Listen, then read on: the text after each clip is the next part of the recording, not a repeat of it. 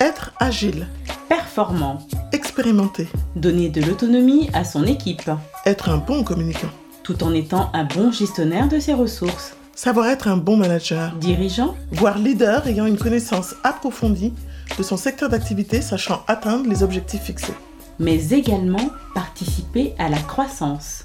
et au développement du chiffre d'affaires. Former, Motiver ses équipes, innover, faire face à la complexité du marché sur lequel l'entreprise évolue, benchmarker, avoir des réflexions stratégiques. mettre en œuvre des projets de transformation.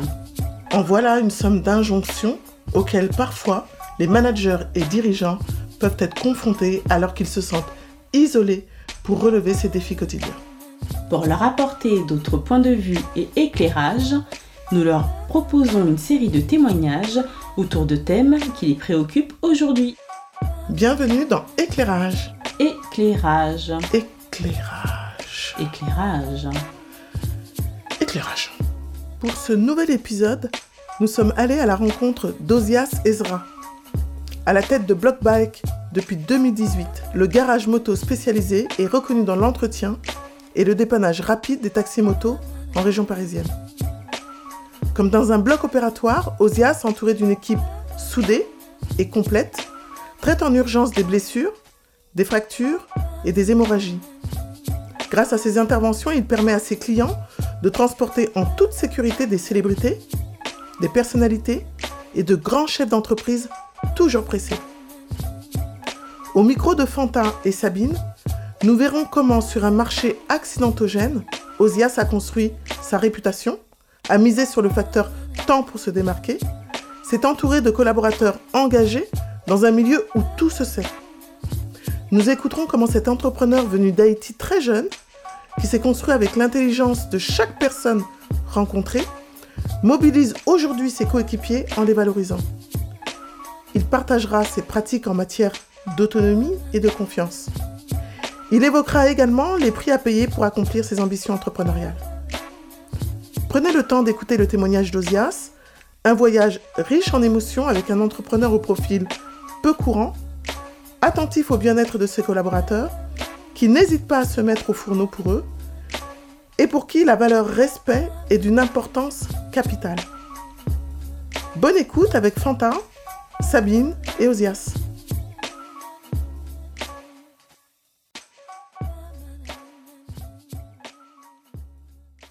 Bonjour Osias, Bonjour Fanta. ravi de vous accueillir pour euh, ce nouvel épisode éclairage et surtout nous sommes ravis d'ouvrir avec vous notre premier interview d'entrepreneur. Le premier, Oui, absolument. Avant de vous présenter, commençons par une euh, toute première question. Éclairage. Qu'est-ce que cela vous évoque? En un mot, mettre en lumière, voir, je sais pas. C'est le premier mot qui me vient en en tête. Mettre en lumière. Mettre en lumière. Je ne sais pas pourquoi, mais c'est c'est à ça que je l'associerais. Très bien. Mettre en lumière quoi? Mettre en lumière qui? Peut-être moi, peut-être mon parcours, peut-être euh, ce que je fais, ma société. Je ne sais pas. On pourrait dire ça. D'accord. Alors, Osias, nous savons que vous dirigez le blog Bike. Oui. Pourriez-vous nous en dire un peu plus sur vous? Sur moi ou sur la société?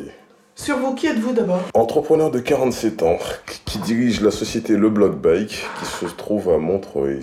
Moi qui suis, c'est un patron qui a su de fil en aiguille s'adapter à différents types de métiers dans l'univers de la moto qui s'est plus ou moins ouvert à lui.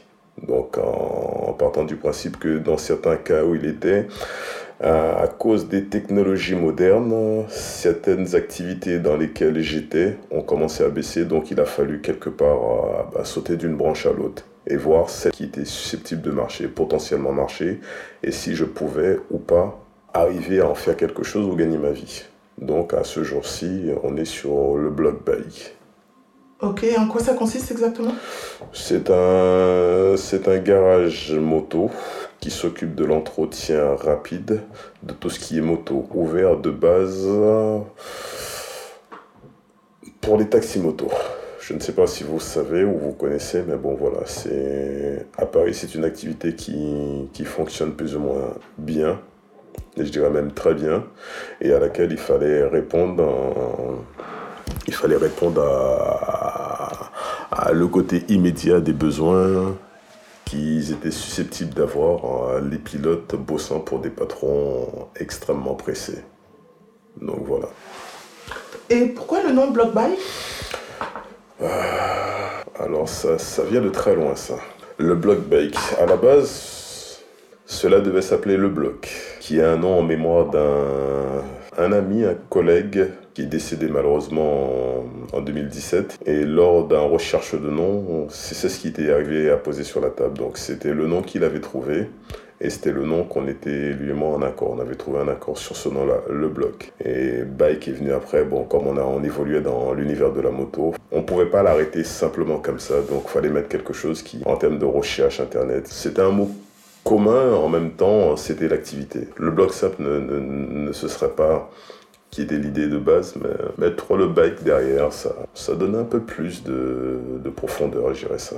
Vous avez utilisé le terme bloc, bloc opératoire? Bloc opératoire. C'était la référence? C'était la référence, puisque quand les clients les venaient, le but c'était de les mettre sur la table d'opération. On est bien d'accord. On m'appelait docteur, donc fallait avoir, en étant docteur, fallait avoir un, bloc opératoire d'où on opérait qui Les motos. Entendu. Très bien. Euh, revenons sur votre trajectoire. Oui. Quel parcours scolaire vous a mené jusque-là? Oh, quel parcours scolaire? Je dirais pas schéma classique. Ce pourquoi j'ai étudié ou j'ai suivi une formation, ça n'avait rien du tout à voir avec tout ça. En aucun cas, j'ai suivi ce pourquoi j'ai étudié à l'école. J'ai comme diplôme en main un BEP de vente action marchande. Donc, ce qui n'a rien du tout à voir avec ce que je fais actuellement. Vous avez sans doute des talents de négociateur, Osias. Peut-être. Et du coup, mais comment vous êtes construit? Le mot serait de dire tout seul, mais finalement, on ne se construit pas tout seul. On se, on se construit, qu'on le veuille ou pas, avec, avec les autres, en regardant les autres, en étant aidé par les autres, en, en aidant. Je me suis construit, c'est une multitude de choses en des bonnes actions, des... J'arrive pas à trouver le, le, mot précis. On se construit en fonction de ce qui se présente à, vous, à l'instant T, des besoins qu'on a et des moyens qui est mis à notre possession et des, des aptitudes qu'on a, ou, vous savez, vous savez les, les, intelligences. Les intelligences de chacun. Moi, je crois mettre de ce que je vois, je peux plus ou moins m'en approcher, soit le reproduire, soit me donner les moyens pour le reproduire. Pour mieux vous comprendre, dans quel environnement vous avez grandi? Quelle a été votre éducation? Ah, je ne sais même pas si on doit en parler de ça. C'est. Votre jardin secret? Ah, l'environnement, il est. Il est énorme. C'est... c'est des choses qui n'ont rien à voir. Pas de cadre réel de... d'image de la famille. J'ai pas le circuit classique. Ah circuit Qu'est-ce que vous appelez un circuit classique Non, ce que je dis par là, c'est les circonstances de la vie, de fait en sorte que on, on arrive en France à l'âge de 10 ans, on ne vit pas avec ses parents, on vient ici, on reste avec sa sœur. Après, dans bien des choses, les choses marchent, ne marchent pas. Vous faites des bêtises, vous en faites pas. Vous entendez, vous entendez pas. Donc à un moment donné, vous prenez vos jambes à vos coups et puis vous découvrez la vie. Donc le schéma classique, ce que j'appelle classique, c'est papa, maman à dispo. Non, ça, si je regarde en arrière, c'est pas que je reproche à mes parents, c'est juste, c'est pour ça que je dis souvent les circonstances de la vie. Donc eux, ils ont dû partir pour gagner leur vie, donc on peut pas leur en vouloir, c'est comme ça, c'est tout. On ne choisit pas là où on est, dans quelle famille on est. Et puis de là, euh, ils ont conjugué avec et moi j'ai fait avec. Éducation en France. Je peux vous demander d'où, d'où vous êtes parti? D'Haïti. Je suis encore haïtien. Encore Oui. Je ne dirais pas que je ne le revendique pas, mais comme je ne je me suis jamais vraiment, ne serait-ce que mes amis, j'en ai pas souvent eu dans la communauté. J'ai vraiment, moi, mon éducation a toujours été mélangée. Mélangée, les amis mélangés, j'ai jamais appartenu vraiment à le côté communautaire. Ils étaient loin, J'en avais pas près, donc euh, je ne me suis pas construit dans la communauté dite propre, même à la haïtienne. Donc, euh, si on peut voir ça sous cet angle-là. D'accord, et du coup, euh, avec quel type de, de modèle vous avez grandi? Pas de modèle précis. on prend ce qu'on pense qui se présente devant, devant ses yeux, on regarde, on pense savoir en quoi savoir quel est le modèle, mais bon, au fil des années, on avance, on finit par être son propre modèle hein, en fonction des, des expériences que l'on fait. Mais il y a des gens qu'on respecte, des gens qu'on admire, surtout des gens qu'on respecte. Et vous pensez à qui quand vous parlez de respect? Bon, C'est quelqu'un, je dis souvent, qu'il a mérité le respect à mes yeux. Il n'y en a pas beaucoup. Hein. Je crois que c'est la seule personne. Je l'ai déjà dit ça une fois, qui, qui parle, je suis quelqu'un, quand on me parle, j'aime bien poser des questions. C'est la seule personne que, de par la vie qu'il a menée, c'est mon beau-frère, je dirais, qui est, qui est pasteur. Je crois que c'est la seule personne que j'écoute, on discute, mais je rentre pas en conflit. Voilà, donc euh, je peux l'écouter. Vous avez de l'admiration pour lui Respect. Entendu. Ouais. Parlons de votre adolescence. Oui. Vous vous présenteriez comme un ado rebelle ou un ado docile? Ni l'un ni l'autre. Docile, non, ça n'a jamais vraiment été dans mon caractère. Et vu les amis que j'ai eus, ça n'a jamais été le cas. Pas forcément un meneur, mais faisant toujours partie. Euh, rebelle, non. C'est pas. Je m'associerais pas à ce côté rebelle, non. C'est. Non. Je dirais pas ça. Un autre homo certes, mais pas rebelle et ni docile. Un ado comment? Le problème, c'est l'ado qui se construit en fonction des choses qui se présentent à lui. Dans aucun cas, il est ni dans l'excès à subir, ni dans l'excès à faire subir. Hmm. Donc, il se construit, il regarde, mais il n'est ni le mouton, ni forcément le leader, dans certains cas. Un ado qui, qui juge l'environnement dans lequel il évolue et puis il s'adapte. Il s'adapte en fonction des besoins, des envies, des possibilités qu'il a, qu'il a. Voilà. À un moment donné, il a, il a assez vite pris conscience de ça, je crois. Osias, dans votre enfance, vous avez sans doute été euh, marqué par des personnes. Vous sauriez me dire euh, qui était votre héros? Je ne dirais pas héros. J'ai respecté trois personnes hein, qui m'ont aidé à comprendre les mathématiques une bonne fois pour toutes et tout ce qui est l'univers de l'électricité. D'accord Lui, c'est la réflexion qui m'avait fait. Je me suis assis, j'ai écouté ce jour-là et à partir de là, j'ai écouté et j'ai compris comment ça fonctionnait. Lui m'a marqué. Et un professeur de français, lui, je l'ai respecté pour quelque chose. Au-delà de beaucoup de choses, c'était son savoir. À l'époque, il m'a marqué parce qu'il savait vraiment beaucoup de choses. J'ai aimé son cours, respecté ce professeur-là de par son savoir. Et puis un proviseur aussi. Il m'a obligé indirectement, avec lui, j'ai dû poser ma parole sur la table et respecter ma parole. Et je crois que ces deux-là, beaucoup de choses ont, commencé avec moi. C'est-à-dire que vous m'entendrez jamais jurer, mais vous entendrez soit que je donne ma parole, mais en général, quand je la pose, et c'est souvent dans la grande, grande, grande majorité des cas, je fais toujours en sorte de la respecter parce qu'il m'a fait confiance et on s'est tapé à la main, c'était assez, assez drôle. Je suis arrivé dans ce lycée en étant une espèce de rebelle à laquelle il aurait pu euh, me mettre dans une situation où on peut être conflictuel lui et moi. Le fait d'avoir été droit au but sans passer par différents chemins, sans me faisant la morale, ça m'a obligé à me responsabiliser et de ce fait-là, et c'était une des seules fois, ce qui était assez marrant et drôle, où je me suis retrouvé à être délégué de classe.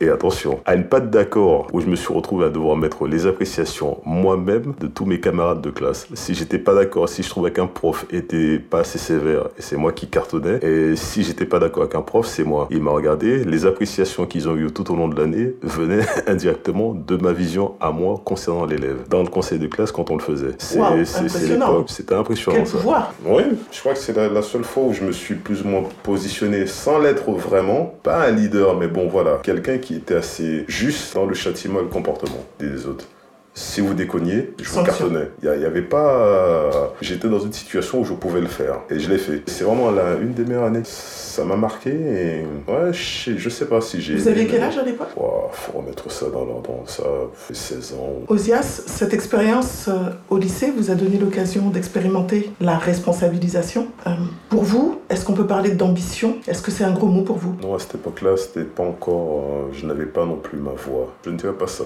On se construisait à l'époque on n'avait pas vraiment la vision de ce qu'on voulait réellement. Et que pensez-vous de ce terme ambition? C'est un gros mot pour vous? Vous êtes aujourd'hui entrepreneur? À partir de l'adulte, hein, oui. Et euh, comment est-ce que je pourrais dire ça? On l'est tous, l'ambition, de par ce qu'on voit, surtout maintenant. Mais quel est le prix à payer pour l'ambition? Quel type d'ambition? Je sais pas si c'est ambition ou rêve, mais bon, voilà. Ambition, c'est se donner les moyens. Ça peut être associé aussi, ce mot-là. On a quelques ambitions, y arriver dans, le domaine qu'on a notre activité. Parce que ce domaine-là me plaît euh, directement, le domaine de la moto. À ce jour, j'ai un concept que j'aimerais vraiment, vraiment, vraiment pouvoir développer. Ce sera votre ambition? C'est ça mon ambition, y arriver. Merci bien, Osias. Merci à toi, Samantha. Osias, vous êtes entrepreneur depuis 2002 Oui. On aimerait savoir quel était le début de cette aventure et quel était votre parcours pour en être là aujourd'hui. Est-ce que vous avez toujours été entrepreneur ou est-ce que vous avez été salarié d'entreprise J'ai été salarié d'entreprise de 92 à 2002. Ouais. 10 ans, travaillé pour différentes boîtes dans le transport, mais toujours à deux roues. Et à un moment donné, l'opportunité s'est présentée où il fallait, fallait soit essayer d'avancer, soit. On, s'est mis en tant, en tant que. Au nom propre, j'avais ouvert ça. C'était la première. Ouais. En 2002. De taxi-moto? Non, à l'époque, ce métier-là n'existait pas. Mais j'avoue, dans, dans la profession dans laquelle j'étais, on avait expérimenté ça en 95. 95, euh, on avait commencé pendant les grandes, grèves de 95 pendant un mois où Juppé a fait marcher la France.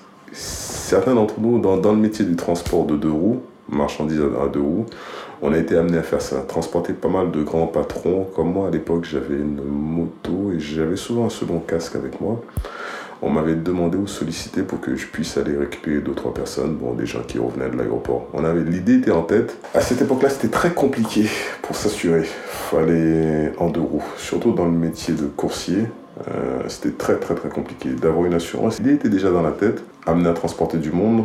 Fallait être un peu fou en tant en tant qu'assureur, d'accepter d'assurer ce type parce qu'on était quand même considérés comme étant des fous. Comme des fous ah, Des fous des fous du dos. Ouais, maîtrisant Paris très bien, mais tout est toujours dans la rapidité.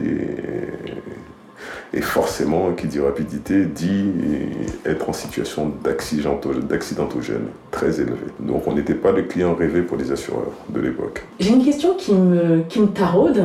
Donc vous avez été salarié, vous étiez comment dans la peau d'un salarié? Vous vous sentiez comment avec ce manteau? Ah, Je le vivais bien, hein, parce que j'ai jamais vraiment eu un, un patron dans le dos réellement à distance, mais jamais quelqu'un qui soit derrière mon dos, derrière mon épaule ou en train de.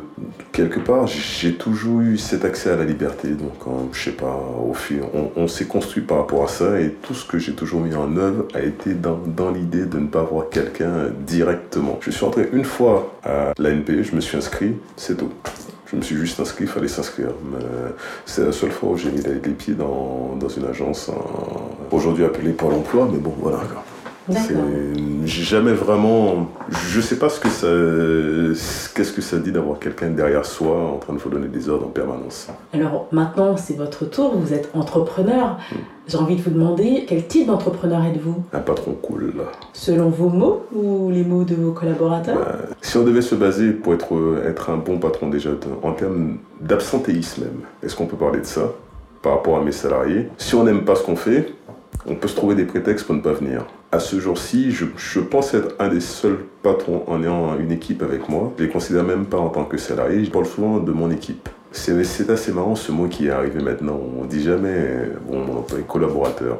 Donc ce mot-là est, pas mal. Je sais pas, ce mot-là a, donné un peu plus de valeur aux, autres, un, petit peu en dessous. Le fait de ne pas dire oui, il bosse pour moi.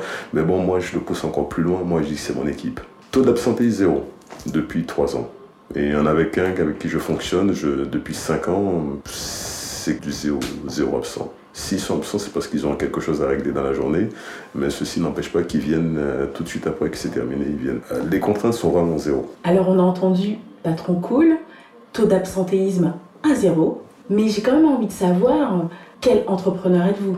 Est-ce que c'est celui qui apprend au jour le jour? C'est celui qui euh, s'est formé sur le tas? C'est celui qui va au front? Tout ce que vous venez d'énumérer, c'est quasiment ça.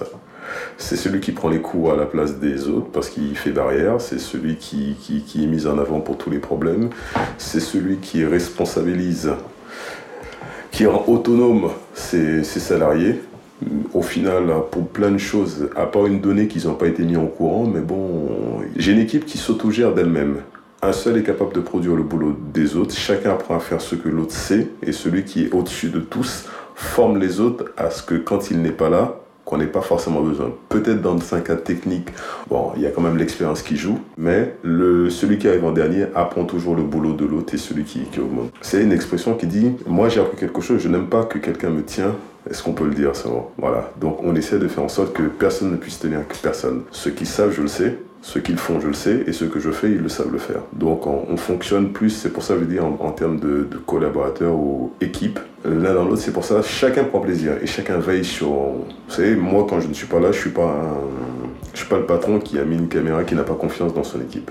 Si je le mets, ça sera plus pour le côté sécuritaire que celui qui est derrière en train d'espionner, qui arrive, qui fait pas quoi. Je, suis arrivé à ce niveau-là de confiance, d'échange avec l'équipe. On est même au-delà de ça.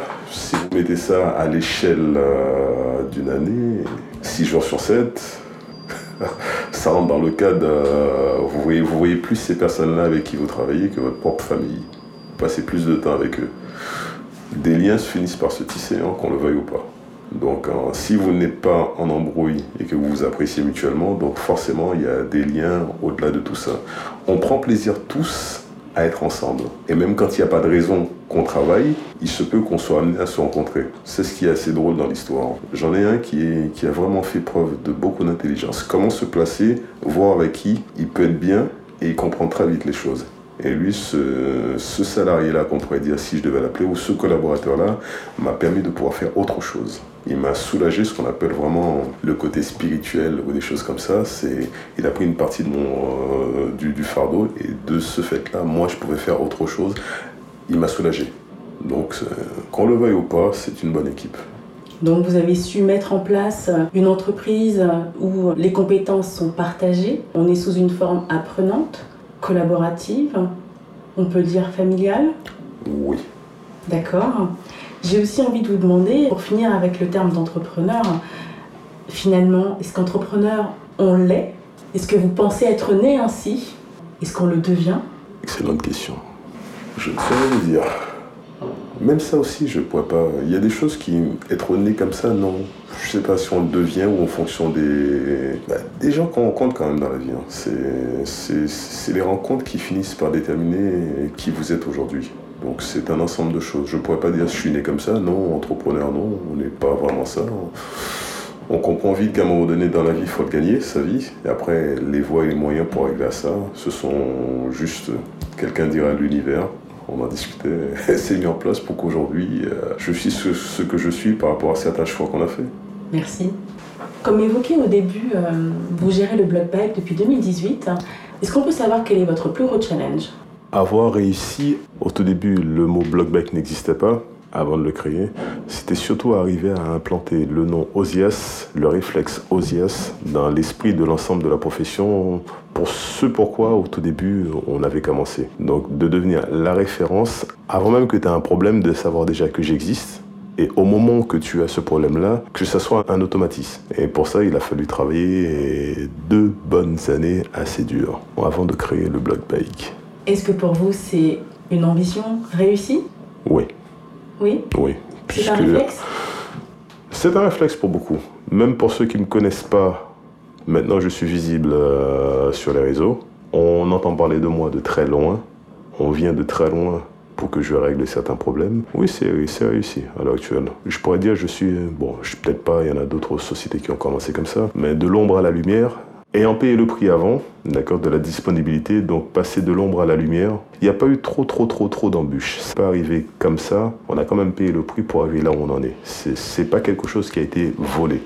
Oui, c'est pour toutes ces choses-là. Ce que je suis maintenant, j'ai planté cette graine-là dans, dans l'esprit, dans la tête des autres, et voilà. Donc on n'en est pas là par hasard. Le but, ce serait ça. C'est pas un accident d'être ce que je suis ou que les gens aient entendu parler de moi à la hauteur euh, dont ils le savent. Pour que le nom Osias arrive automatiquement à la tête de ceux qui ont besoin de vos services, mais quelles ont été les étapes? Comment avez-vous fait?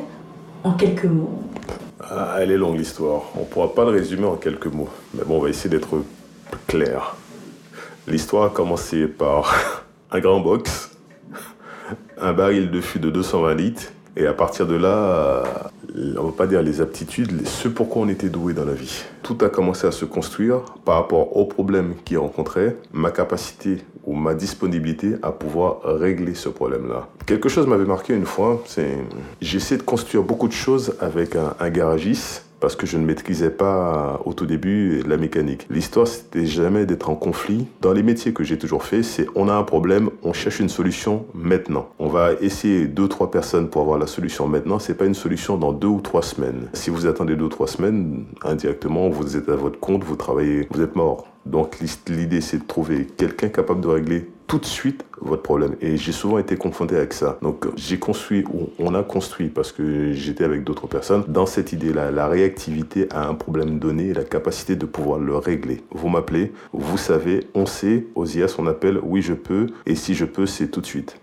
c'est tout de suite qui venait et c'est tout de suite c'était fait. Ça prenait du temps, soit que c'était réglé dans la journée en fonction d'eux, soit c'était réglé dans l'heure, quelque chose d'assez rapide. On essayait toujours en fonction des gros gros gros challenges, ça mettait une semaine maximum. Je ne vous donnais pas rendez-vous, c'est je vous prenais tout de suite et c'était réglé en une semaine maximum. Si c'était si ça prenait une semaine, c'est soit que je n'avais pas, soit que le chantier était trop important et ça ne pouvait pas. Il y a un facteur temps pour faire quelque chose qu'on ne peut pas raccourcir si on, veut bien le faire. Donc cette idée-là c'est faite et ça c'est ça transmis, partagé, partagé, partagé. Et puis dans, dans l'univers du taxi moto, on va pas dire qu'on est des vrais. On n'est pas, c'est pas l'histoire de commerce. En plus, avec les réseaux, les WhatsApp, les ci, les ça, tout ça s'est développé en même temps. Donc en même temps, ça m'a tiré aussi à moi vers le haut, puisque on pouvait partager ça entre nous, entre différents groupes qu'on pouvait atteindre. Voilà, j'ai réussi à faire ce que je voulais dans ce domaine-là. Que mon nom sorte, on va pas dire le ticket gagnant, mais pour n'importe quel problème rencontré, que ce soit l'idée qu'on pense d'abord à moi en la possibilité de pouvoir régler ce problème-là avant de voir les autres. On m'appelait d'abord. Je disais oui ou non, mais oui, tout de suite, oui, regarde, pose-toi. Et il y avait toujours une solution, quelque chose. Le fait de répondre à un, besoin, de donner l'information dont ils ont besoin, c'était surtout ça. Vous avez un problème, vous avez besoin d'une information, savoir est-ce qu'il peut être réglé tout de suite. En grande, grande, grande majorité, je pouvais le faire. L'équipe entourée, j'avais une, personne avec moi qui était déjà assez formée de base déjà. Et avec lui, on était une espèce de...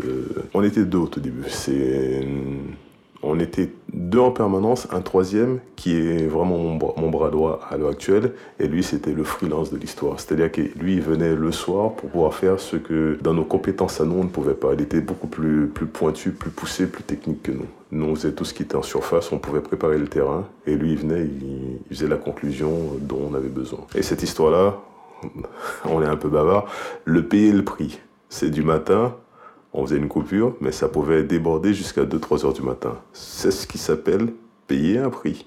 Donc, euh, si on veut résumer, est-ce qu'on peut se dire que le point de différenciation a été la réactivité, d'avoir les talents et les compétences à disposition dans un milieu où tout se sait Et comme tout se sait, on est obligé d'être compétent, on est obligé d'avoir un savoir-faire de qualité et être entouré d'une équipe fiable, de confiance. C'est exactement ça, parce que ceux qui ont besoin de nous transportent des gens très importants à laquelle il ne faut surtout pas, dans, les interventions, qu'il qui y ait une faille en termes de sécurité. Toujours privilégier la sécurité, parce que les personnes, on est tous amenés à transporter, on ne dira pas, mais des gens assez importants dans la société.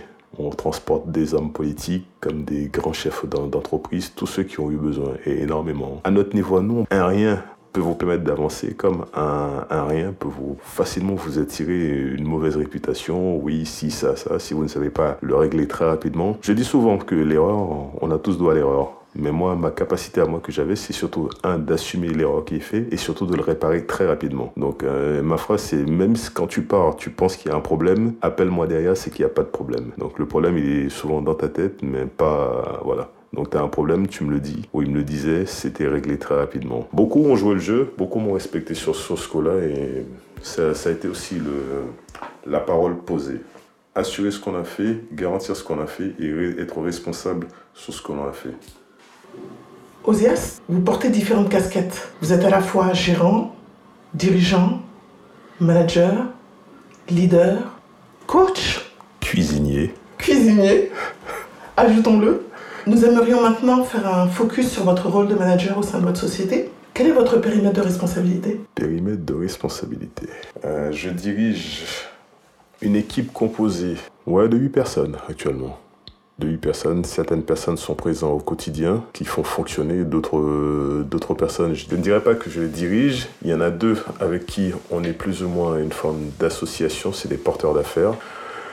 Et puis un, dernier, une mascotte qui est arrivé, un, tout nouveau qui a fait son, apparition dans l'équipe, à laquelle au tout début tout le monde était un peu réfractaire, mais au final c'est un amour, un chien. Bon, il a un nom qui, a l'image de sa, de sa personne, Iron. J'ai envie de savoir quel rôle il a, votre chien, dans votre organisation c'est l'entracte de, de, de, de, la, des mécaniciens. Vous savez, des fois, des gens font des pauses pour aller fumer une cigarette ou des choses comme ça. On peut faire une pause pour, soit pour le caresser, soit pour le taquiner ou des choses comme ça. Alors, Osias, vous venez de me parler de, du chien qui a toute sa place dans votre organisation. Euh, j'aimerais qu'on parle un peu des différentes compétences qui forment votre équipe. Quel type d'équipe vous managez? Multiculturel, multiracial. On vient tous d'univers ou de pays différents. On a une spécialisation qui est tout type de moto. Avant, on était vraiment spécialisé sur les, les taxis-motos. Covid oblige, on a dû se réadapter. Donc aujourd'hui, on a ouvert nos compétences aux autres. Euh, avant, c'était vraiment un caractère majoritaire, euh, réactivité autour du taxi-moto et de ses besoins suite au Covid, on a dû s'ouvrir au Covid, on a dû s'adapter aux autres. La réactivité, ça reste toujours le faire valoir de, notre équipe. Donc c'est quelque chose qui est posé. Quand quelqu'un vient, c'est on ne les rembarque pas tout de suite. On, gère le problème à l'instant T. On essaie toujours. Et c'est ce qui fait une force de frappe qui crée une évolution même. Je ne vais pas le dire, mais bon, dans, ces temps difficiles-là, ça a un peu plus augmenté que baissé pas comme j'aurais aimé. Et puis pendant le Covid aussi, on, a en a profité pour faire quelques petits aménagements, rendre l'endroit beaucoup plus agréable de visuel. On a eu du temps, on a fait avec le temps qu'on avait. Donc quand on vient, on aime plus ou moins ce qu'on voit. L'endroit était assez atypique. Quand je vous écoute, euh, je reviens à cette notion de bloc opératoire. On a l'impression que vous avez mis en place un service d'urgence avec une prise en charge immédiate. Service d'urgence, prise en charge immédiate en plus, on essaie de développer différents, différents euh, services autour de la tente. Il y a quelques petits services qui sont en voie de développement. Autour de la moto, peut-être même proposer une, comme Ikea font, une petite restauration par exemple, c'est ce qu'ils font en attendant. Et puis en poussant le bouchon très loin, on pourrait même euh, se couper les cheveux. Tout est aménagé pour ça. Je pense qu'à terme, ça sera, ça sera ça. On peut être coiffeur, mécanicien. Hein. un des gars de l'équipe qui a ces compétences-là en lui. Vous avez le sens de l'innovation et de la créativité. Ah, quelqu'un a dit un jour, avant, vous avez un métier pour une vie. Après, après il, finit de nos jours avant. De nos jours, soit qu'on apprend 10 métiers en une vie, soit qu'on en fait 10 euh, d'un coup. On n'a pas le choix. C'est soit qu'on s'adapte, ça va très vite tôt ou tard, à chaque corps de métier, la technologie fait en sorte qu'elle soit impactée, qu'on soit tous touchés. Donc hein, si on ne, se, on ne se remet pas en question, on, coule systématiquement. On ne peut pas rester sur ce qu'on sait faire et ne pas évoluer. Ne pas évoluer, ne pas s'ouvrir, ne pas apprendre à faire autre chose de manière A. Cette capacité d'innovation est vitale. Elle est vitale. S'adapter aux demandes et aux possibilités. Service. C'est le métier apparemment qui a l'air de quoi qu'on fasse, on n'aura pas vraiment le choix parce que euh, les machines, les technologies, tout ça a tendance à vouloir remplacer. Donc même là, hein, avec l'électrique qui arrive, on doit, même commencer à voir un peu plus loin quand ça va arriver au niveau de la moto. On a peut-être une, visibilité de 10 ans encore dans tout ce qui est moteur thermique. Mais une fois que la, la partie électrique sera bien en place, il faudra s'adapter. On a une mère qui, travaille dans ce sens, hein, la mère de Paris. Hein. Elle bosse dans ce sens c'est bien d'un côté, pas bien de l'autre. Osias, compte tenu de tout ce que vous venez de nous partager, quel type de manager êtes-vous? Est-ce qu'il y a un mot qui me soit. Je ne pourrais pas parler de moi. Comment on me perçoit, comment moi je dois. Comment vos collaborateurs parlent de vous? Quelqu'un qui les comprend, je pourrais plus dire ça. Vous avez encore ce talent de l'écoute qui vient vous aider dans ce rôle de manager? Si je ne fais pas ça, euh, vous savez, des fois, pour, pour, pour, plaisanter ou pour ne serait-ce que pour rigoler, mon bras droit, de temps en temps, je, je, le taquine, je lui dis fais quelque chose pour que je puisse t'embrouiller. Oui, je sais pas, quelque chose comme ça. Vous êtes provocateur, un manager Oui, un petit peu, quelque chose comme ça, pour qu'on. Vous savez, il n'y a, a, pas d'union parfaite, mais de la manière dont on a construit, je dis toujours on parce que c'est toujours bien de parler on parce qu'on ne fait pas les choses seul. La manière dont on a posé, j'ai posé, on a posé la table, euh, les choses sur la table, ça fait qu'en sorte il y a très peu de disputes ou de prises de, de tête sur un sujet. Le cadre est clair. C'est toujours clair, il n'y a, pas, il y a pas de pression, chacun fait son travail. On n'a pas ce qu'on appelle l'espèce de mal de tête. Vous savez, quand vous rentrez, vous n'avez pas supporté quelqu'un ou des choses comme ça. Chacun rentre, une fois qu'on a rentré, on a tiré le rideau, terminé. On est tous disponibles pour les demandes des uns et des autres à n'importe quelle heure. Si je leur demande n'importe quoi, de travailler un dimanche de ça, il va me dire oui. Je lui dis j'en ai besoin, est-ce que tu peux le faire? Il va me dire oui. On se pose pas la question oui, ça va, ça va m'emmerder, ça va me faire. Non. J'en ai besoin, je demande, il me dit oui. Sinon, il me dit quand est-ce qu'il peut le faire? Et moi je m'adapte. D'accord? Il n'y a pas une chose qui soit imposée. C'est toujours la manière dont, dont, les choses hein, sont dites. J'ai eu un patron comme ça à l'époque où j'étais salarié. C'est une petite anecdote. Lui, ce patron-là, on l'appelait la roulette russe. C'est-à-dire qu'il vous donnait les choses à laquelle vous ne pouviez pas dire non. Et c'est toujours dans la, manière dans laquelle il vous le disait. C'était tellement posé, tellement gentil que si vous disiez non, vous, étiez un con. Vous ne pouviez pas dire non, connaissant le personnage. Il n'y avait pas matière à créer un conflit là où il n'y en avait pas. Vous savez, ces petites choses-là, ces gens, euh, vous prenez des, un savoir-faire pour ceux qui, qui vous ont commandé, et vous essayez de faire un petit mix pour voir comment vous pouvez vous en sortir. Et de cette manière-là, c'est pour ça. Donc, comment je suis perçu comme quelqu'un qui écoute et comme quelqu'un qui est qui fait attention, qui fait attention à eux, qui, qui, les écoute et qui fait attention à eux et qui prend soin d'eux. Hmm. Je dirais c'est c'est surtout ça. Vous mettez de l'amour dans votre façon de. On est obligé. D'accompagner votre équipe on peut suivre la manière dont les autres font les choses. Après, je suis plus à l'aise dans ma manière de fonctionner que si j'étais dans... Elle est moins conflictuelle au, quotidien. C'est beaucoup plus, plus détendu. Fluide. c'est beaucoup plus fluide. C'est ce qui me résume dans ma manière de conduire, tiens. Excellent. la fluidité. Vous êtes alors un manager à l'écoute, attentif, fédérateur, vous cadrez sans être trop encadrant. Euh, et ça, ça permet de, de vous entourer de collaborateurs, euh, j'ai envie de dire fidèles. C'est ça. C'est quelque chose qui paye. Hein.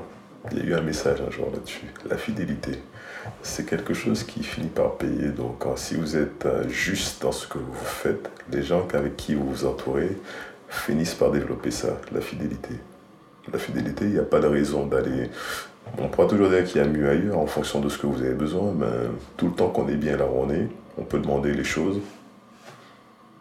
Il n'y a rien qui puisse me demander que je ne peux pas faire, que je leur dis non. Donc, à partir de là, vous voyez ce qu'ils font pour vous et pour eux.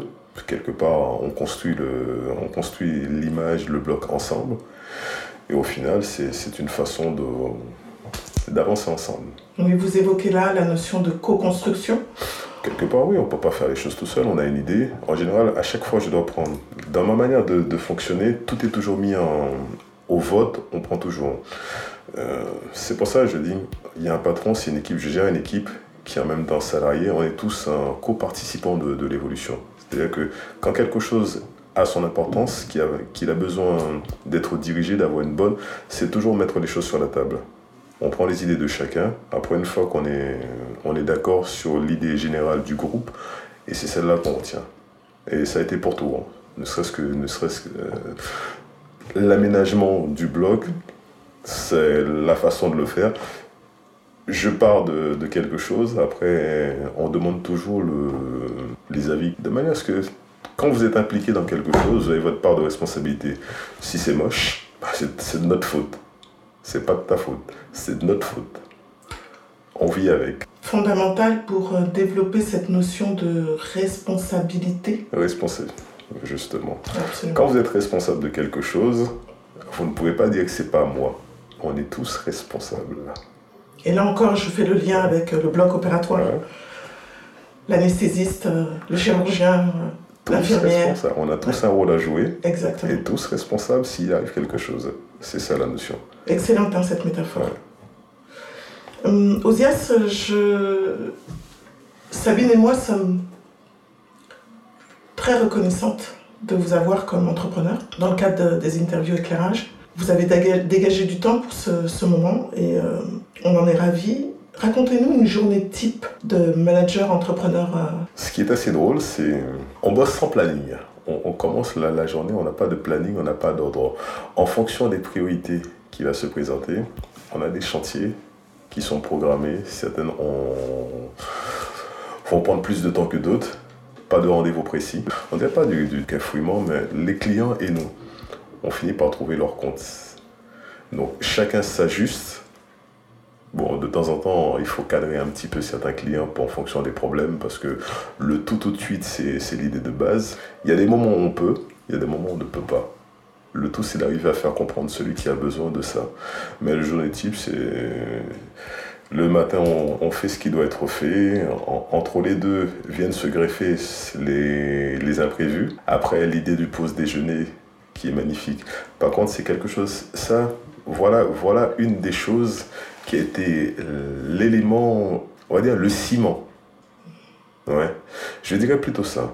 L'univers de la table. Je suis patron et cuisinier de fortune. je ne sais pas pourquoi je me suis auto, auto-proclamé de ça, mais l'idée de base, ça a toujours été quand vous mangez bien, je ne sais pas pourquoi, après on est bien. Ça fait trois ans, on s'assoit tous à table, on mange. On a l'impression c'est le moment attendu qu'on puisse s'asseoir tous pour partager ce moment-là. Et c'est le moment de la table. Et c'est la phase de détente. On en a fait vraiment, on va pas dire une... Comment on peut dire ça? C'est une manière de vivre, une obligation. mettez ça dans ce que vous voulez, mais quelque chose qui est obligatoire. Moment de convivialité. ce moment-là, ce moment de convivialité, ça devient obligatoire. Et à cet instant-là, quand on le met, la règle de base, c'est on mange tous en même temps. Il n'y a personne qui ne va pas manger, il n'y a pas, il n'y a pas dans, dans, dans l'idée de base, on s'assoit, on mange. Et ça, c'est... Osias, je vous ai bien compris, vous cuisinez pour votre équipe. Oui. Extraordinaire. Tous les jours. Oui. Bluffant.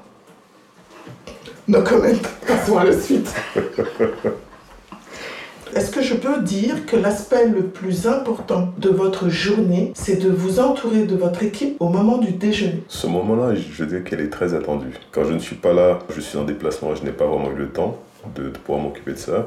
Je fais en sorte que soit que c'est livré, que quelque chose, qu'ils aient pas à se préoccuper de, de ce poids-là. Ils m'ont enlevé une charge sur l'épaule, moi je leur en enlève un autre. C'est quelque chose qui ne se préoccupe jamais. Dans la construction de ce qu'on appelle l'atelier, c'est pour ça que je dis pas garage, je parle toujours de l'atelier. Dans la construction de l'atelier, le block bike, j'associe souvent, mais le mot est trop, un peu trop long, mais bon, je mets souvent ça devant. L'atelier, il y a un coin, il y a une partie conviviale qui fait que l'équipe a tout ce qu'il faut au quotidien pour fonctionner. C'est comme si vous travailliez à la maison. Vous êtes dans un garage, vous êtes dans un atelier, vous avez tout à dispo. Ce que vous avez besoin, quand il fait chaud ou des choses comme ça, vous avez tout. Faut, faut le voir. Même quand, vous le voyez, vous comprenez pourquoi l'équipe, pourquoi est-ce qu'elle est soudée. Tout s'est construit autour de l'atelier, de l'atelier à la cuisine et de la cuisine. Mais le point qui nous rallie tous, qui fait que ce que, ce que le bloc est, c'est ce coin-là. Le coin d'avoir tout à dispo, de veiller, de veiller sur l'équipe. Ils veillent sur moi, je veille sur eux. Excellent. Osias, dites-moi, où avez-vous appris à être ce genre de manager? Je ne sais pas. Peut-être dans ma. Le mot dirait c'est dans, sa nature d'être comme ça. On apprend ça euh, de je ne sais où. Je serais vraiment incapable de vous dire ça. Donc, c'est pas quelque chose que, qui est commun. Je n'ai pas vraiment vu quelqu'un manager comme ça. J'ai vu une seule fois un patron. C'est le temps qu'il mettait pour pour saluer, connaître vraiment. Il avait en dessous lui 300 personnes il prenait le matin le temps d'aller saluer les 300 personnes. Il mettait tout le monde quasiment à la même hauteur. Et surtout, il commençait par, par celle qui est en bas de l'échelle et c'est celle-là qui avait le plus d'importance pour lui. La femme de chambre, c'est à elle qu'il apportait le plus d'attention. Cette phrase-là m'avait marqué. Il la valorisait à un point que même si un jour elle ne voulait pas venir, elle n'avait pas d'autre choix. Il l'avait responsabilisée à, un plus celle que, ceux qui, la commandaient. qui était en dessous de lui, qui l'a commandé. Et lui, il la valorisait beaucoup plus. Et ça, ça a fait un peu tilt quand même dans ma tête. Je me dis, si elle, elle n'a pas envie, tout ce qu'elle va faire, elle donnera toujours le meilleur d'elle-même. Elle ne fera pas les choses en... Il se rappelle d'elle, il se rappelle de son anniversaire, les choses comme ça. Il prenait vraiment soin de tout. Une façon de cultiver l'adhésion, la motivation. On parle souvent de motivation intrinsèque et de motivation extrinsèque. Euh, et là, très clairement, on voit bien que le dirigeant qui porte de l'attention à chaque membre de son équipe, quel que soit son niveau et sa place dans la hiérarchie, bah, c'est source de motivation. C'est source de motivation quand vous vivez, vous prenez soin, même si vous, avez, vous, vous, dites les choses. Moi, je suis arrivé au niveau de cet esprit de management. Vous travaillez, il y a un boulot à faire. Tout le monde est capable de faire le boulot que vous faites. Et si vous avez des choses à faire, vous avez besoin d'une journée, de quelques heures, vous prenez. Il n'y a pas une contrainte, il n'y a pas besoin de, de poser une feuille d'absence ou des choses comme ça. J'ai éliminé tout ça, tous ces espèces de, de, de trucs administratifs. Pour moi, tout le monde est toujours présent, même si vous ratez une journée, ça c'est pour moi. Il n'y a personne qui, depuis qu'on est là, où j'ampute une journée ou deux, personne n'est bloqué sur rien. Vous faites ce que vous avez à faire. Ça évite, ça évite beaucoup de choses. Vous savez où est-ce que j'ai observé ce mode de management? En Afrique de l'Ouest. On ne pose pas de jour de congé. En revanche, quand il y a un événement important, évidemment, on informe sa hiérarchie, mais les personnes, les individus sont libres, effectivement, de, de remplir leurs obligations administratives, familiales, enterrement, baptême, en pleine semaine. Hein. Moi, l'européenne, J'ai toujours été très surprise de cette façon de faire, mais c'est vrai que c'est une façon de, une façon. de fidéliser et de faire confiance finalement à la collaboration qui est établie. On en, on en revient toujours à la, la, notion de confiance et de responsabilité. Celui que vous lui faites confiance en lui mettant à un poste dans lequel il est responsable, c'est pas parfait à tout le monde, d'accord? Mais c'est là aussi le choix de qui on s'entoure. Si on a su s'entourer de, des bonnes personnes, une fois que l'équipe est complète, c'est pour ça qu'on a vraiment, à ce jour-ci, je dirais que j'ai une très bonne équipe, on a une très bonne mentalité, on est tous taquins, mais rien n'est assujetti à des prises de tête euh, au quotidien. Tout est fluide. Il n'y a pas, il n'y a pas à un moment donné quelque chose qui, quelque chose qui va bloquer. Si ça bloque, c'est toujours un intervenant extérieur qui va faire que. Et même là, quand c'est un intervenant extérieur qui fait que ça bloque, là, c'est moi qui ai le rempart entre, entre eux et mon équipe. Tout passe par moi, les coups passent par moi, les, les, réflexions passent par moi. Eux, ils me protègent, moi, je les protège. Ils prennent soin de, de, de l'activité, ils l'aident à grandir, et moi, je prends soin d'eux, on essaie d'augmenter ensemble. C'est l'idée. En faisant ça comme ça, moi, je prends plaisir à travailler ils prennent plaisir à travailler avec moi, on prend plaisir à, donc on, on s'aiguise dans ce sens-là mutuellement. Donc quand je pose la question à un ou à l'autre, à ce jour-ci, tout le monde prend plaisir à venir. Ils sont là le matin, personne ne se plaint. Quand il s'agit, vous voyez l'heure là qu'il arrive, si je n'ai pas le temps de faire les choses, j'arriverai pas comme ça. Mm. Ce qui doit être fait sera fait. Ils n'ont pas besoin de moi pour leur dire ce qu'il y a à faire. Il y a surtout un maintenant, il est devenu chef il s'est autoproclamé chef. Donc je l'ai laissé. il m'a même interdit, moi qui suis le qui pourrais me prétendre être le patron, il m'a interdit d'être dans l'atelier. Ce qu'il fait, il le fait bien. J'ai pas de raison de. Donc ce qu'il dit est vrai. Donc je me retire.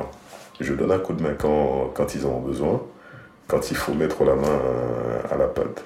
Ceux qui, ceux qui voilà l'histoire. Ceux qui savent faire, je sais le faire. Donc, quand ils ont besoin, je suis là. Et quand ils n'ont pas besoin, que ça peut être géré, c'est géré. À cette échelle-là, l'avenir nous dira si on est bon, et l'avenir nous dira si on est très bon là-dedans, et l'avenir nous dira si on est bon, on essaie d'ouvrir autre chose quand les, les temps, les choses seront meilleures. Mais c'est une autre façon de travailler, je trouve. Et, euh, qu'elle soit bonne ou pas, en tous les cas, à nous, elle nous plaît. Il n'y a pas de conflit, tout le monde prend plaisir. Je pourrais presque demander, de demander à la sécurité sociale des remboursements. Euh, quelque part, oui. Zéro. Vous vous rendez compte? Ouais, c'est excellent. Ah ouais? Votre organisation ressemble à ces organisations dites euh, agiles, euh, avec beaucoup de, de souplesse, de confiance, de responsabilisation, d'autonomisation.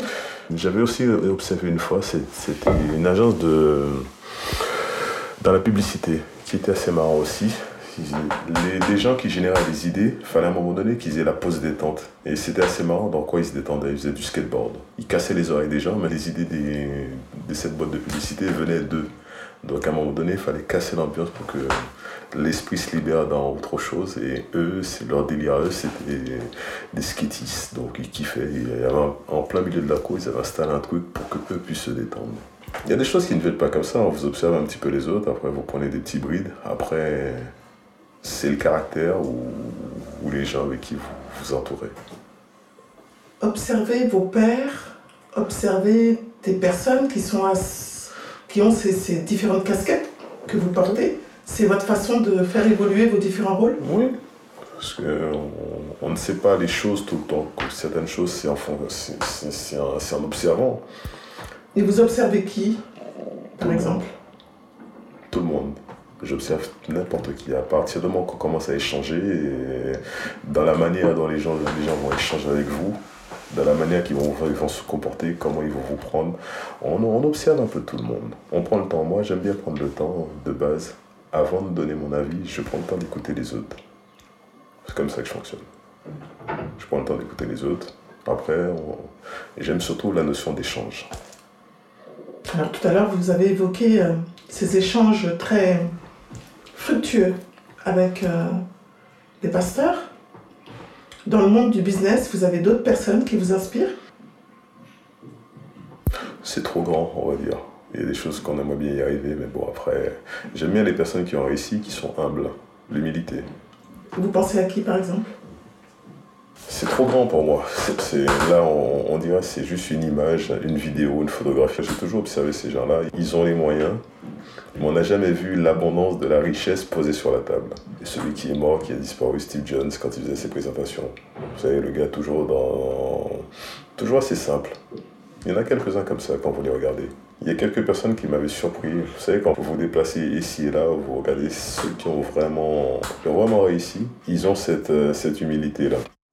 Alors, Osias, euh, vous nous avez partagé votre, vos expériences de dirigeant, de manager. Je suis curieuse de connaître euh, les difficultés que vous avez rencontrées dans ces différents rôles. Les seules grosses, grosses difficultés que j'ai rencontrées, ça a été au niveau bancaire. C'était très compliqué mais pas dans, dans, le management lié à la personne. C'est surtout la partie administrative euh, à laquelle on n'est pas... Vous savez, des fois on est doué pour telle ou telle chose. Mais ça, par contre, ça a été assez compliqué. De par notre parcours, les difficultés, le nom ou les différents managements qu'on a fait auparavant, on a géré, on a mal géré. Il y a des choses que vous apprenez sur le tas. Et celle qu'on apprend surtout sur le toit, c'est surtout ne pas se retrouver dans une situation de liquidation et quand vous êtes à votre nom propre. C'est après vous vous rendez compte toutes les difficultés qu'il y a par derrière tout ça pour pouvoir redorer le blason, effacer ce qui était de manière lancer. C'est plus le côté financier, bancaire qui a été le plus gros challenge. Maintenant ça va. C'est le plus gros problème. Dans le management de la personne, des personnes très fluides, correctes, impeccables. Quand ça a été difficile financièrement, par exemple, comment vous vous y êtes pris pour vous en sortir? Non, c'est il y a des choses quand vous, vous rendez compte que vous ne pouvez pas, au niveau des banques, vous ne pouvez rien construire si vous ne les avez pas derrière. Même si vous ne leur demandez rien, mais il y a une base à laquelle vous ne pouvez pas fonctionner sans eux. Grâce à Internet, il y a les banques en ligne qui vous permettent d'eux, mais même ça, ça pose beaucoup de problèmes. Quand vous, manipulez l'espèce, la carte bancaire, les virements, tout ça, il vous faut une institut bancaire française en France. Si vous n'avez pas ça, si pour X raisons ça pose des problèmes, c'est très compliqué, mais vraiment très compliqué. C'est la chose qui m'a plus donné mal de, mal de crâne, ouais, qui, qui m'a vraiment beaucoup, beaucoup, beaucoup, beaucoup emmerdé. Avez-vous été chercher des conseils euh, sur le choix de votre organisme financier? Oui, ça par contre oui. Vous savez, quand vous avez un problème, vous posez des questions. Ça, c'est un truc chez moi qui est clair. Je m'arrête en rien. Vous posez les questions, tôt ou tard, vous avez quelqu'un qui vous entoure, qui a une solution. Donc, faut le poser pas une personne, pas deux personnes, à pas mal de personnes. Donc, c'est le conseil que si moi je devais donner, c'est ça. C'est ne jamais vous arrêter à un refus. Ça, c'est les gens qui font ça, j'apprécie réellement. C'est une force de caractère. Les gens qui mettent toujours un pied avant qui vous empêche de fermer la porte. Donc, même si vous n'avez pas une réponse à me donner, mais vous connaissez quelqu'un qui connaît quelqu'un qui connaît quelqu'un capable de vous apporter la solution. Donc, on joue toujours sur l'idée de réseau maintenant de nos jours. Donc c'est le mot qui vient. Avant c'était les connaissances, les contacts, mais bon, l'idée de réseau. la force et la qualité du réseau qui vous entoure. Et puis surtout que les gens potentiellement capables de vous aider aient toujours quand même une bonne opinion de vous. C'est quelque chose à soigner. Hein. parce que dans ma manière de fonctionner, je préfère plus, avoir plus d'amis que d'ennemis. Donc mm. l'ennemi, j'essaie toujours d'en faire en, sorte qu'il soit un ami, ou bien qu'il n'ait rien, que, que ça soit que dans sa tête, mais qu'il n'ait rien de concret. Même l'ennemi est capable de vous apporter une solution à un moment donné. J'ai pas mal discuté avec mes. Comment dire ça Mes concurrents.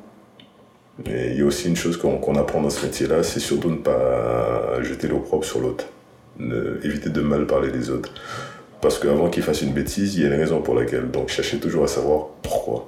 Avant de dire oui, celui-ci ou cela fait du mauvais boulot. Donc vous exposez le problème, après, bon, voilà. Des fois, vous l'appelez, vous lui dites en direct ce que tu as fait là, là, bon, voilà, maintenant, moi j'ai eu vent et je ne l'ai pas soumis, mais quand même se soutenir dans, pas dire, c'est l'espèce de confraternité de, liée à la profession, mais partant du principe qu'on veut tous faire, bien faire, donc il y a une raison si on fait mal, connaître toujours la raison avant de critiquer, avant de mettre un avis. Une question d'état d'esprit de l'entrepreneur? D'expérience peut-être. Je sais pas si c'est un état d'esprit, oui. Non. J'essaie, j'essaie juste de ne pas me mettre en exaltation sur l'erreur des autres parce que tôt ou tard, hein, si vous faites cette erreur-là, ton tour reviendra.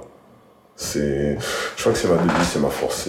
on fait tout, on a tous droit à l'erreur. C'est juste la capacité des uns et des autres. Après, c'est l'autre qui fera, qui, qui, qui fera son propre jugement. Tout le monde fait des erreurs, c'est celui qui les répare. Donc après, c'est ça qui détermine si telle ou telle personne vient ou pas. C'est, c'est l'idée que je me fais. C'est comme ça que je fonctionne. Bravo pour la devise. Elle est puissante celle-ci aussi. Sabine, tu veux bien aborder les questions en lien avec euh, la Covid-19 Puisque Block euh, Bike a été aussi confronté euh, à cette période de, confinement, de déconfinement. tout à l'heure, Osias nous parlait d'innovation liée justement à ce contexte très particulier. Osias, je vous laisse répondre aux questions de, de Sabine. Alors Osias, pour remettre un peu les éléments dans leur contexte, le 16 mars 2020 à 20h, les Français apprenaient que tous les commerces non essentiels à la vie de la nation devaient fermer leurs portes dès le lendemain à midi et que les citoyens allaient être confinés pour tenter d'endiguer la propagation du virus. Finalement, ce sont 55 jours de paralysie de la France. Le Bloc Bike a fait partie de ces entreprises fermées. Comment avez-vous accueilli cette euh, nouvelle? Alors, le Bloc Bike a fait partie au tout début mais il s'est avéré qu'en cours de route, mais très vite, euh, on faisait partie des commerces essentiels à la vie de la nation parce que les livreurs, les autres avaient besoin, mmh. avaient besoin de se déplacer. Pour se déplacer, ils avaient des problèmes. S'ils avaient des problèmes, il fallait que, qu'ils soient réglés. Donc vous n'avez pas été confiné Soumis, non, pas vraiment confiné. On était autorisé à ouvrir et à exercer sous certaines conditions. Donc les clients, euh, les clients ne pouvaient plus pénétrer, bon, avec toutes les conditions. Donc on prenait les véhicules, on respectait les cadres, on passait les véhicules au cachère. Le client, il donnait le truc, il remplissait. Nous, on faisait tout avec gants et masques. Et puis non, surtout des gants. À l'époque, on n'avait pas de masques. On était un tout petit peu en avance au niveau des gants. Ça, on en avait parce que c'est une des choses que qui m'a aussi amené dans cette profession, les gants. Il y a des fois, c'est des choses un peu bizarres. Pourquoi les gants? Il y a une chose que je ne supportais pas, expérience propre, en commençant la mécanique, c'est d'avoir les mains sales. J'ai ça en horreur. Donc, au niveau des gants, ils ont fait beaucoup de progrès. Maintenant, quand vous rentrez, c'était une des choses que vous voyez souvent faire quand j'entre en mécanique, c'est j'enfile des gants. On a les nouveaux gants permettent un, vrai toucher. Vous voyez les mains, pas de traces de l'os. On est d'accord. Me confirme. Je confirme. Elles sont nickel. Bon, voilà. Donc c'était budget gants, je disais souvent ça à mon équipe, infini. C'est-à-dire qu'on a toujours ça. Donc on était un peu en avant, j'avais 4 ou 5, 8 ou 10, une dizaine de boîtes de sang d'avance. Donc on enfilait toujours les gants, distanciation et tout le tout team. Donc nous on était en tout et pour tout, les filles, pour vous dire, euh, ça a duré 24 heures pour moi, le confinement. Au bout de 24 heures, on ne savait pas. Et j'ai appelé mon équipe, j'ai posé la question, est-ce que ça les intéressait? D'où le blog bike, la, la manière dont j'ai conçu on a pu demeurer sur place. C'est-à-dire qu'on était en autonomie totale sans être amené à devoir se déplacer. On pouvait vivre au bloc. La manière dont on a aménagé, on a fait la chose, c'est on pouvait l'aménager en tant que maison capable de recevoir les gens. Donc on pouvait vivre. C'est comme travailler à la maison. C'est comme travailler à la maison. Il y a tout ce qu'il faut à la maison au bloc. Vous ne manquez de rien. Vous prenez juste vos affaires, euh, de quoi vous changer, il y a tout. Donc on a, on a articulé de manière à ce que si on décide d'y vivre, de dormir, de, on pouvait le faire. Donc l'équipe, je leur poser la question, vous savez, la, la chose qui a, qui, a embêté pas mal de personnes, j'ai regardé un reportage justement sur ça, quelqu'un qui vivait à Paris, qui était 5 dans un appartement qui faisait à peine 11 mètres carrés. Vous faites comment? Donc j'ai un, un, de mes collaborateurs, ne va pas dire que c'était très grand, un studio, pendant 55 jours, vous ne pouvez pas sortir, quoi que vous fassiez. Donc je lui ai fait la proposition, j'ai même pas fini la phrase qu'il était déjà là, il m'a dit ok. Je lui ai dit qu'est-ce qu'on fait? On, on, reste chez nous, machin. Il m'a dit est-ce qu'on peut le faire? Je lui ai dit ok. Donc on, on a équipé, on a articulé le, le, bloc de manière à pouvoir y vivre. Il y a une différence entre 11 mètres et 200 mètres carrés. Donc euh, l'histoire est... Et surtout, surtout, surtout, ne pas rester à ne rien faire. Ne pas rester à ne rien faire et ne pas rester seul. Et ça aussi. Donc quelque part, je suis désolé, hein, d'autres personnes dans d'autres situations l'ont très mal vécu, mais le bloc bike et mon équipe on l'a très bien vécu. Il s'est passé très vite et on n'a pas vraiment subi au coup personne, au coup restrictions. Non, tout c'est de ce côté-là. On a respecté les règles, les lois, tout et tout, mais ça s'est plutôt bien passé pour nous. Donc, si on comprend bien, ce confinement, c'était une nouvelle organisation du travail, un nouveau mode d'accueil des clients, une nouvelle vie tous ensemble. Et une nouvelle vie tous Oh, quoi que ça existait déjà, mais bon, là, ça a encore permis de serrer les liens. Et surtout, un nouveau type de clientèle aussi qui, est, qui est venu se greffer, parce que l'autre partie qui était dédiée au tout début au taxi moto, arrêt total. Mhm. Ceux qui avaient le droit de rouler, ça c'est livre de tout ce qui est bah, bouffe, les Uber, les choses comme ça. Donc un nouveau type de clientèle. Un nouveau type de clientèle s'est mhm. présenté et nous, ça nous a permis pendant le confinement de pouvoir finir pas mal de travaux qu'on avait. On s'est lancé là-dedans pour les finir. Des chantiers sur lesquels on était en retard sur des véhicules. Ça nous a permis aussi de réaménager ce que beaucoup de personnes ont fait le bloc, de donner un nouveau visage au bloc, ce qui était très bénéfique.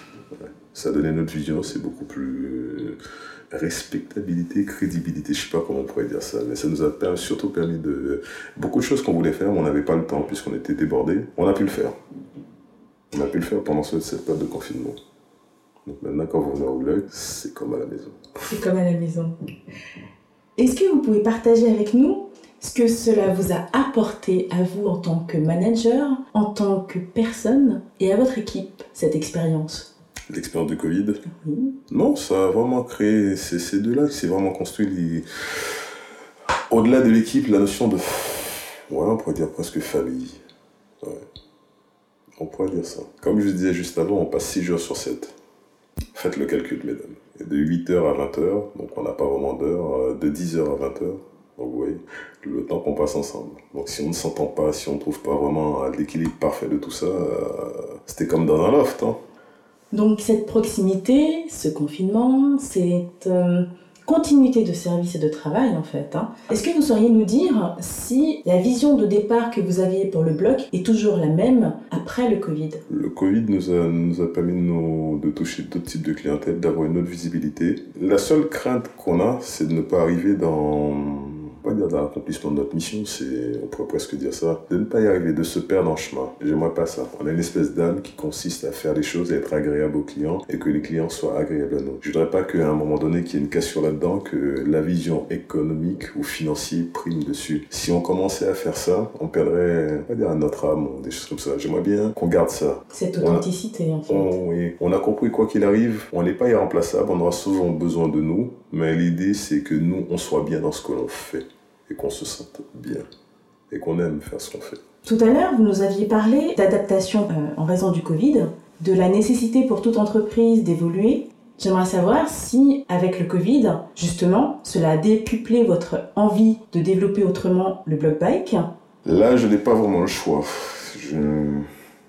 On est quelque part pas victime d'un succès, mais on est victime d'une certaine demande ayant offert une possibilité plus. Euh, le plus, c'est l'option, l'option carrosserie peinture. Euh, ceci nous fait très vite déborder. On est très très vite débordé. Euh, il y a deux options. Il y a, il y a deux, il y a une autre possibilité aussi, quelque chose qu'on ne faisait pas avant, que je m'étais pas trop assis dessus. Ça sera la partie, la partie vente. Donc quoi qu'il en soit, on est, comme je vous disais, on est obligé de s'adapter, de s'adapter à, à tous les niveaux. Une casquette non, rester que sur un créneau non, on est qu'on le veuille ou pas, on sera obligé de sourire à différents, différentes créneaux, différentes phases, essayer de mettre euh, différentes options, euh, quelque chose qui vous permet soit d'attirer le client, soit permettre au client, tu sais, là, toujours la notion de service. Les services plus qui fait que ça va amener quelqu'un chez vous pour, c'est la phrase, vous ne viendrez pas chez moi, quelqu'un l'a déjà repris, par hasard. Tu vas venir chez moi parce que tu as un besoin, mais en ayant ce besoin, euh, ceci générera d'autres qui va te permettre de venir. Vous savez, j'essaie d'être agréable aux,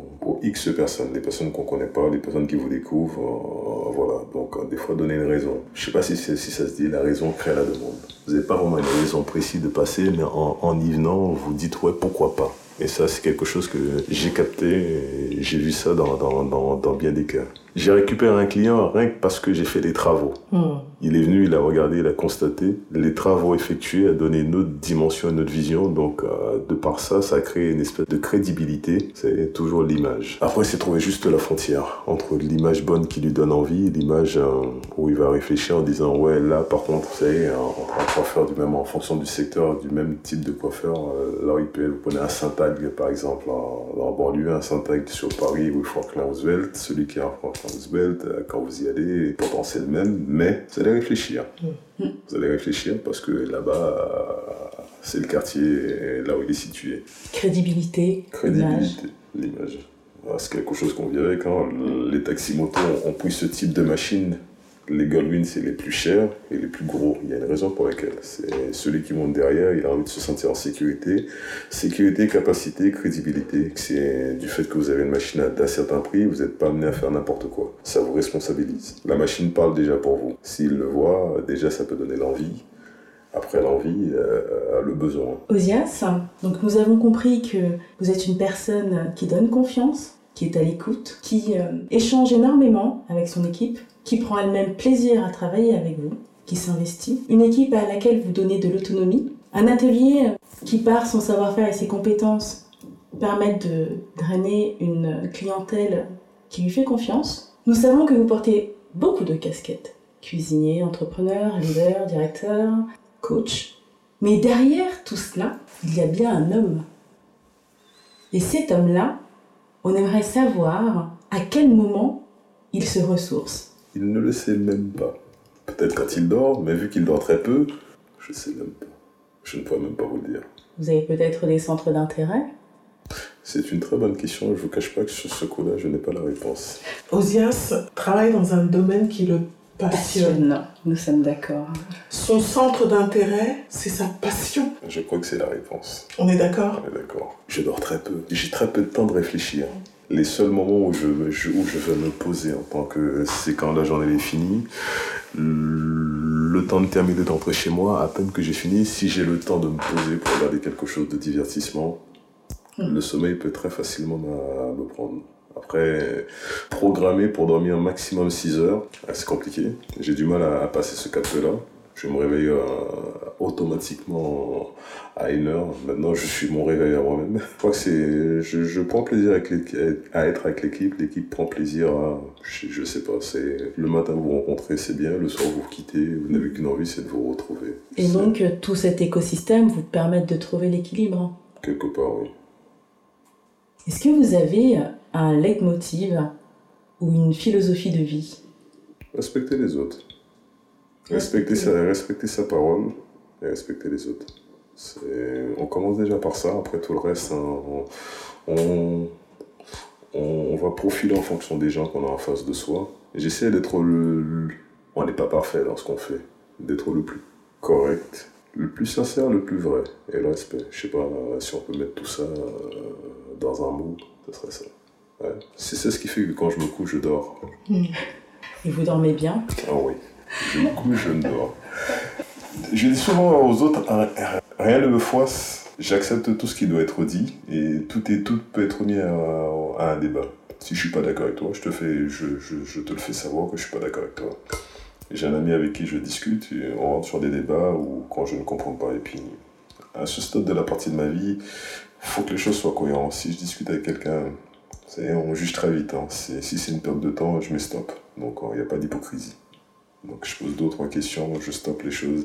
Si le sujet ne me plaît pas ou qu'il n'y a pas une cohérence bien précise, il y a des choses qu'on sait, arriver à l'âge qu'on a. Donc si les choses sont, sont tordues, sont, sont bizarres, euh, c'est des pertes de temps, rentrer dans des discussions. Il y a des choses qui peuvent vous polluer l'esprit. Il y a des gens qui sont très forts en manipulation, qui peuvent vous dire ce que vous, vous pensez connaître ou vous croyez depuis X temps est faux. Mais c'est la puissance de ces personnes-là, dire.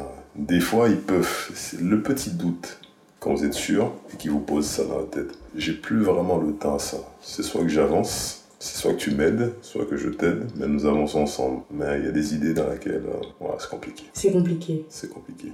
Vous venez de nous dire qu'effectivement, parfois, on peut tomber sur des personnes qui, euh, malgré vos certitudes, vont essayer de, de, vous mettre le doute. Nous avons entendu que vous étiez une personne euh, qui a du charisme, donc on peut penser qu'il a confiance en lui. Ces notions de doute, Finalement, vous en faites quoi? Non, si j'avais confiance en moi, j'aurais un problème d'ego, je pense. On ne sait pas tout avant de le savoir. C'est ma phrase. Donc du fait que j'accepte d'écouter les gens, mais faut que ça soit, l'histoire, faut que ça soit soit constructif. Il y a beaucoup de gens que, vous, que, que, je rencontre, dont une personne que je vous ai parlé légèrement. Vous savez, les gens qui arrivent avec une, une certitude de savoir mieux que soi. Vous prenez le temps de l'écouter. La chose dit ceci, si tu sais mieux que moi, tu ne peux pas être en dessous de moi. Si dans la vie ou des choses comme ça, c'est toi qui me demandes, je veux bien t'écouter, mais il y a une façon à laquelle que tu dois arriver pour que je t'écoute. C'est quelqu'un qui va conseiller quelqu'un sur la mode et quand vous regardez la personne, euh, vous êtes mieux que la personne. Donc oh, il y a un bug. Soit que la personne n'a pas les moyens, soit qu'il euh, y, a un choix qui, y a un truc qui a bugué quelque part. Déjà savoir là où ça a bugué, par courtoisie ou par gentillesse, je vais écouter ces personnes-là, mais des fois, de par leur caractère, c'est un peu compliqué. Tu vas prendre le temps, mais ça, c'est, ça fait partie des gens que vous rencontrez qui parlent beaucoup. Et comment on gère ces gens qui parlent beaucoup?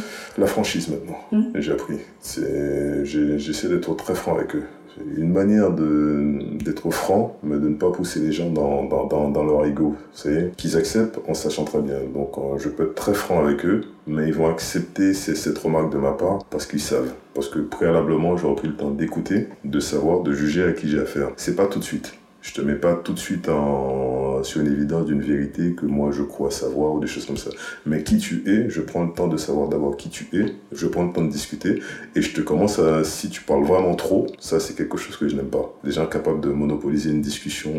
C'est vrai que tu apprends, mais tu n'arrives pas à les faire synthétiser ces personnes. Les gens qui parlent beaucoup ont souvent les idées ou des choses à vous apporter, mais il faut arriver à les amener à synthétiser et ça c'est compliqué. Et comment vous faites justement pour être franc? C'est quoi être franc? La manière de parler. Après c'est une mm. question de connaître ou pas les gens c'est soit que vous avez un charisme, soit que vous avez, euh, pas dire un certain aura, mais bon, il y a des gens qui, soit vous n'avez pas peur et ces gens-là savent même de leur parler, donc vous ne les craignez pas, donc vous êtes capable de leur dire tout et de les stopper. Donc si vous êtes capable de ça, après il y a toujours le côté mal, égo, des choses comme ça. Mais bon, c'est quelque chose que vous jugez sur. C'est pas une vérité absolue à chaque personne, mais c'est lié à, l'observation de, de, la personne qui vous permet de savoir quel est la, la bonne angle d'attaque pour ne pas froisser. Parce que le but toujours c'est de pas froisser l'ego des gens. On a toujours quelque chose à apprendre et ces gens-là, je dis souvent qu'il faut toujours on garde toujours tout le monde pas sous la main, mais bon, c'est toujours bien d'avoir des amis, pas des ennemis. Des gens avec qui vous pouvez, euh, comme on ne vit pas dans, dans, votre grotte tout seul ou des choses comme ça, donc quoi qu'il arrive, vous allez avoir besoin, et je m'en suis rendu compte, des gens qui vous aident, ou vous qui, qui allez être amené à aider des gens, ou des gens qui vont vous donner un coup de pouce, ou des gens qui vont vous mettre en connexion avec des gens que vous aurez besoin. Donc c'est, c'est-à-dire, c'est, c'est comme ça que j'entrevois. Donc comme ça, quand je vois les gens, je suis détendu. Dans ma tête et dans mon esprit, j'ai pas d'ennemis. Si tu m'en veux, je peux clarifier les choses. Des fois, je peux avoir le visage qui fronce, on ne sait pas pourquoi, mais bon, peut-être un sourire ou une phrase qui fait que ça va débloquer la situation. Ça fonctionne comme ça, on s'aperçoit de certaines erreurs. Je passe à un endroit tous les jours, une petite anecdote, tous les jours, j'en quelqu'un, mais j'avais l'impression à un moment donné, j'étais obligé d'arrêter, poser la question à cette personne-là, est-ce qu'elle a quelque chose ou pas contre moi? Elle m'a dit non, elle m'a dit c'est vous, chaque fois que je vous vois, je lui dis c'est moi, c'est l'expression de mon visage qui est comme ça, mais je vous en vois nulle part. Rien que ça, à un moment donné, c'est arrêté, poser la question, débloquer une situation. Et dans les deux cas, c'était quelqu'un vraiment d'assez agréable, gentil, tout et tout, mais Première image qu'elle a captée de moi, c'est c'était pas la bonne image de ma personne. Comme quoi, hein On en revient toujours à l'image. À l'image. Nous allons bientôt clôturer cette interview. Le partage que vous avez fait avec nous depuis ce matin. La dernière question pour clôturer cette partie serait, avec toutes ces casquettes, avec ces qualités d'écoute, de confiance, d'empathie, est-ce que dans tout cela, cela vous laisse le temps de vous occuper des vôtres, de ceux qui comptent pour vous? Si on revient en arrière, nanana, on n'est pas parfait. en revenant en arrière, en arrière, au tout début, il y a forcément à un moment donné, le perso- la personne que je suis, dans ce qu'on fait, on peut pas être parfait dans tout. À un moment donné, il y a une partie des choses où ça va bugger. Si on a le temps, je peux pas l'agrandir. Donc le temps consacré à un, forcément, il y en a l'autre qui sera pénalisé. Et puis il y a l'autre notion qui dit le prix à payer. Pour arriver dans un sens, faut lui consacrer du temps. Le bébé qui appelle le, le bike, on va l'appeler comme ça aussi. Pour qu'il y arrive, qu'il roule de ses propres ailes, il va falloir lui consacrer du temps. Une fois que ce temps-là sera, il sera bien assis.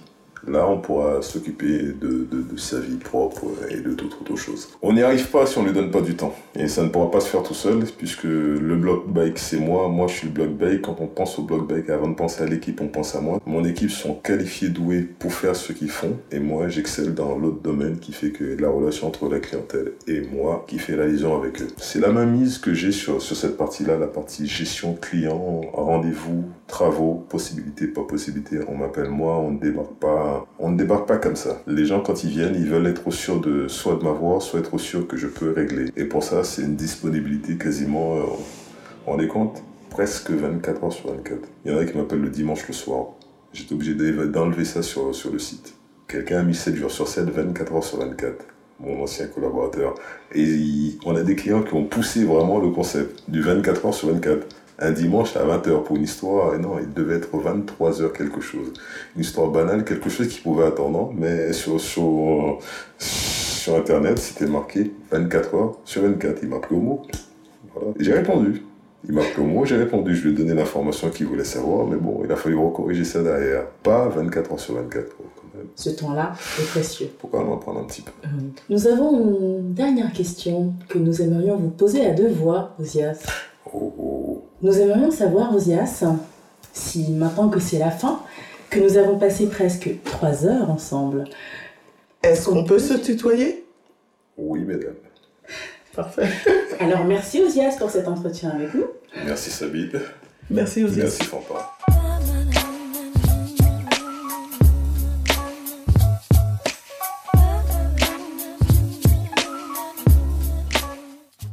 Éclairage. Éclairage est une émission qui vous a été proposée et présentée par Fanta Sangaré de C comme cohérence et par Sabine Sélugi pour Bleu de Prusse.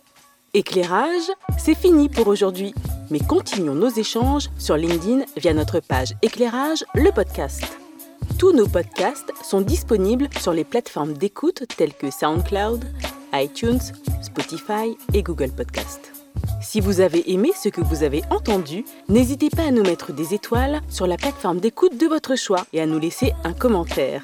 Et pour être sûr de ne rater aucun épisode, abonnez-vous et retrouvez-nous sur notre page LinkedIn. À très bientôt pour un nouvel éclairage.